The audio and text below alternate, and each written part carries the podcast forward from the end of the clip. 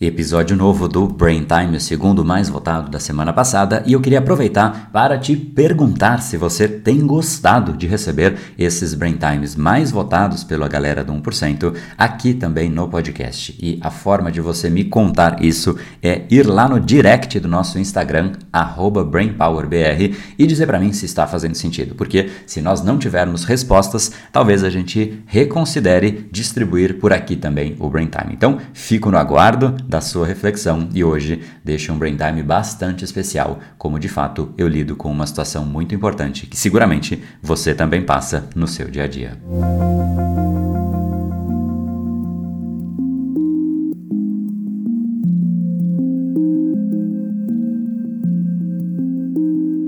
Esse aqui vai ser conhecido como o Brain Time mais óbvio, mas ao mesmo tempo o Brain Time que menos nós fazemos. Como pode o ser humano fazer tantas coisas não óbvias e o óbvio ele esquecer? Eu quero que você reflita qual é a coisa, a primeira coisa que você faz assim que você nasce e a última coisa que você vai fazer antes de morrer, necessariamente. Pensou em algo? Pois é, estou falando da respiração. Se a gente não faz nada no nosso dia a dia, a gente deixa simplesmente que o dia nos consuma. A gente começa, vai fazendo as coisas e quando a gente percebe, a gente está ali no nosso dia a dia de sempre, sempre correndo, sempre atrasado, sempre devendo algo para alguém, às vezes para nós mesmos.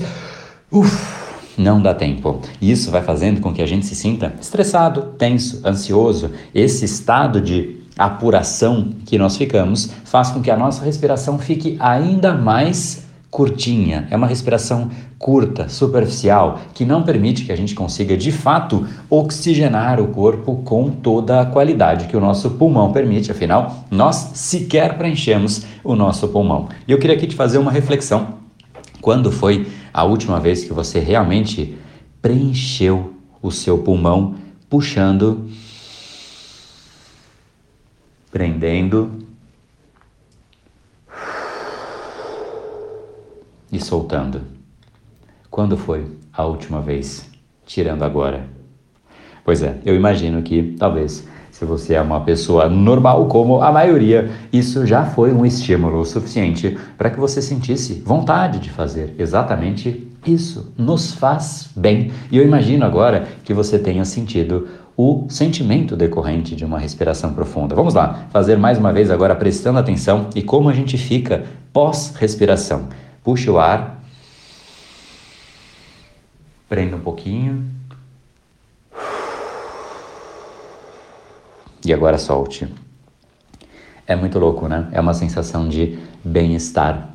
É uma das coisas que faz o fumante, inclusive, sentir prazer. Não é somente o cigarro, mas a respiração também faz bem. É óbvio que também é uma piada, né? Porque a respiração de fato faz bem, mas o prazer do cigarro não faz nem um pouco bem. Agora, esta respiração profunda como tal, realmente ela reenergiza, ela nos coloca num estado de animação diferente, ela faz com que a gente consiga se acalmar de certa maneira, porque o inverso é verdadeiro. Quando a gente fica ali apreensivo, né? Se você repara uma pessoa apreensiva, automaticamente repare na respiração. Dificilmente ela vai ter uma respiração calma, profunda. É tudo muito integrado para que a gente consiga romper o ciclo de um estado de ansiedade, de nervosismo, de tensão. A gente tem que começar o rompimento por algum lugar. E qual é esse lugar que é o mais fácil de todos de ser rompido?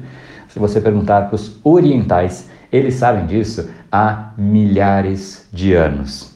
Agora começou a chegar por aqui esse processo das pessoas respirarem com mais profundidade, meditação começou a ganhar um pouco mais de espaço, ou seja, a gente começou a valorizar algo que não é nada além do óbvio. Respirar profundamente é algo óbvio. Além de tudo, é algo barato, é de graça. É só você puxar o ar e você tem aí a chance de quebrar um ciclo negativo que talvez você estivesse vivendo agora. Simplesmente respire de uma forma mais profunda. Por algum tempo você vai perceber que você se acalma. Muitas vezes a gente procura esse processo de se acalmar em elementos externos. Ah, eu quero uma droga que me deixe mais é, acelerado ou que me acalme. Poxa, mas né, não custa tentar primeiro respirar de uma forma profunda. A gente tem muitos mecanismos que a gente simplesmente não para para pensar. Porque quando nós estamos na loucura, na correria, estressados, ansiosos,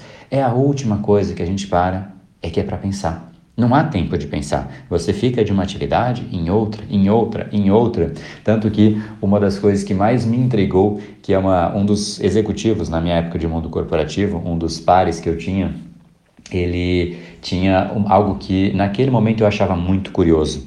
Tocava ali várias vezes no meio de uma reunião o alerta de que ele tinha algum compromisso. Aí eu falei, poxa, mas você está em um compromisso, né?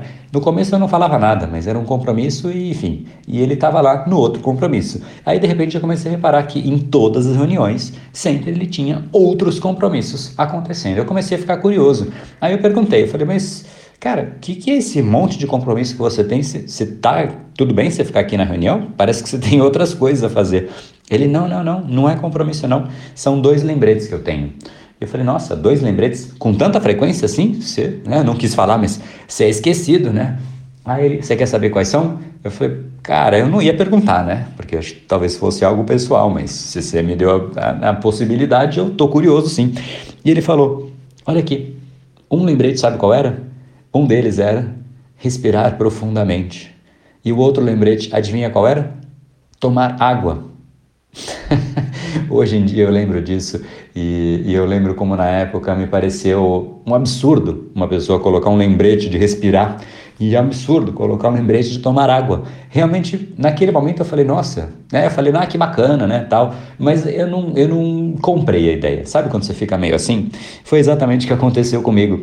Só que hoje eu vejo como realmente isso é importante. Simplesmente é um momento de você lembrar de algo óbvio, mas por mais que seja óbvio, a gente não lembra. Que tal você brincar disso hoje? Colocar aí de hora em hora. Era exatamente essa a rotina dele. Toda hora apitava ali um compromisso. E era um compromisso dele com ele mesmo: tomar água e respirar profundamente. E cara, ele era uma das pessoas mais centradas, mais calmas de todas. É óbvio que não é só isso que vai levar, mas uma pessoa que tem consciência disso, automaticamente tem consciência de outras coisas também, e ela está trabalhando na sua maturidade, naquele momento em que ela percebe que ela pode reagir de uma forma mais profunda, mais estratégica, mais madura mesmo em relação àquilo que acontece no mundo, e ela sabe da importância de coisas assim.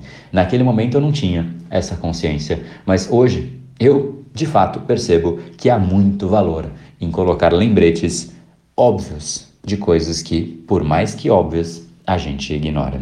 Então, se você quer hoje ter um dia talvez mais leve, mais profundo, mais agradável, você se reconectando mais com você, com mais presença, que tal fazer essa brincadeira com você mesmo? Talvez você deixe outras pessoas curiosas, que talvez para elas não faça sentido isso nesse momento, mas mais um talvez Talvez daqui a alguns bons anos, para mim passaram oito anos, até que eu olho para trás e falo: esse cara tinha razão. E eu não tinha noção da importância. E muito mais do que isso, como muda você simplesmente lembrar do óbvio. Fecha aqui com uma respiração final. Vamos nessa? Vamos lá então. Puxa o ar. Enche tudo que você pode. Prende E é isso aí. Às vezes o óbvio é óbvio, mas não é feito. E o óbvio pode simplesmente fazer uma grande diferença, simplesmente por ser lembrado. E essa é a ideia do Brain Time de hoje. Um pouco diferente, mas espero que de fato você aplique. Grande abraço.